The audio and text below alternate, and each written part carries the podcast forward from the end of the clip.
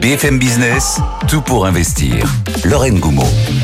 Vous êtes au cœur de l'émission qui s'occupe de vos finances personnelles. Comme tous les jours vers 10h30, on vous donne votre petite dose d'économie. Ce matin, on va parler du DPE. Précisément, qu'est-ce qui cloche avec le DPE Bonjour Nicolas. Bonjour. Le diagnostic de performance énergétique, c'est le sujet d'une petite note, d'une grosse note, euh, du CAE, du Conseil d'analyse économique, qui est rattaché à Matignon. Cette étude dévoilée par nos confrères et consoeurs des échos nous dit plein de choses. Résumez-nous. Résumé de tout ça, eh ben, le CE a voulu savoir si le DPE, tel qu'on le pratique aujourd'hui, c'est fiable ou pas. C'est important parce que c'est n'est pas facultatif, c'est obligatoire. Et ça va vous donner une note pour votre logement qui va de A à G. Et on sait que progressivement, les logements les plus mal notés seront interdits à la location. Donc on est sur un sujet important. On n'a jamais eu un marché de location aussi tendu. Euh, dès début 2025, un logement G ne pourra plus être loué s'il n'a pas été rénové.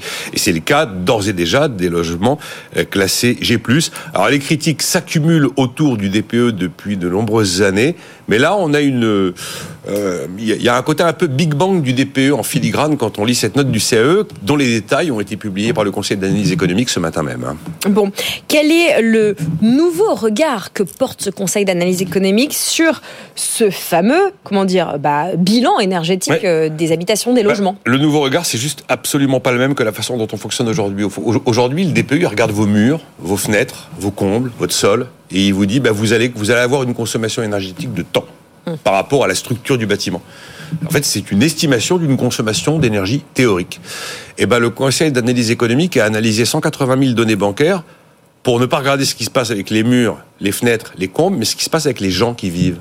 Quelle est leur consommation réelle d'énergie aux gens qui vivent dans un logement? Ne regardons pas le logement, regardons les gens qui y vivent. Et eh ben on s'est rendu compte, enfin le CAE s'est rendu compte en faisant ça que l'écart était monumental entre la théorie imaginée par le DPE et la réalité la vraie vie de tous les jours, constatée avec les analyses qu'ils ont, qu'ils ont opérées. Ça veut dire qu'en fait, on se rend compte qu'un ménage va adapter sa consommation d'énergie en fonction de l'état de son logement. Et il y a quelque chose de très contre-intuitif. On pourrait se dire, si j'ai un super bon logement, je vais consommer très peu d'énergie. Si j'ai un logement pourri, je vais devoir me chauffer comme un malade, alors je vais en consommer beaucoup. Eh bien non. Plus votre logement est bien isolé, en fait, plus la température sera élevée et plus vous avez tendance à conserver ce cocon, voire en consommant de l'énergie. Ce qui veut dire que le DPE, eh bien, surestime totalement les économies d'énergie que l'on peut réaliser quand on fait des gros travaux de rénovation énergétique. Ça veut dire que le DPE surestime fortement la consommation d'énergie de ce qu'on appelle les passoires thermiques. Car dans la réalité de la vie des gens, c'est pas ce que le CAE a constaté. Objectivement, c'est pas comme ça qu'il le dit, le Conseil.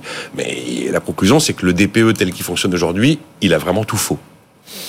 Voilà. La clé, c'est donc l'écart qui existe entre quelque part euh, la consommation théorique et la consommation réelle d'énergie. Comment on va expliquer ah, ça? Comment on va faire? Oui, le DPE, il est théorique et l'individu, il est humain. Et en fait, le DPE a totalement zappé, ignoré cette dimension humaine.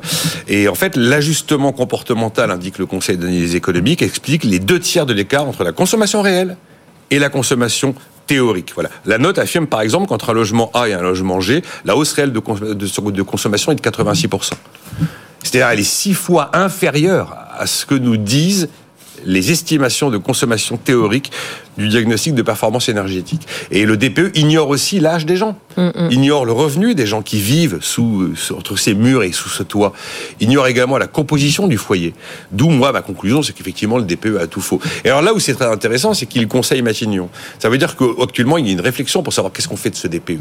Et en fait, les choix de politique publique ont totalement aujourd'hui ignoré cette notion de consommation réelle pour se concentrer exclusivement sur la consommation théorique telle que le DPE l'imagine. Eh bien, ça veut dire que dans ces cas-là, on fait fausse route, voire on rate la cible. Si là, c'est moi qui extrapole les résultats du CAE. Alors maintenant, charge à l'exécutif effectivement d'inclure ou non les résultats de ces travaux. Déjà réformer le DPE pour euh, éviter ces espèces d'incohérences qu'il y a entre la quantité de CO2 émise et le nombre de kilowattheures consommés par mètre carré, c'est déjà très compliqué. Maintenant, y introduire la dimension comportementale des individus en fonction des paramètres mis, en, mis au jour par le CAE, c'est juste cornélien. Mais enfin, c'est assez intéressant de voir que quand on aborde le sujet avec un un angle complètement différent, on obtient des résultats complètement différents. Voilà, vie et mort peut-être euh, du DPE. Mort non, mais réforme complexe. Merci Nicolas Dos pour ce point immobilier et énergie.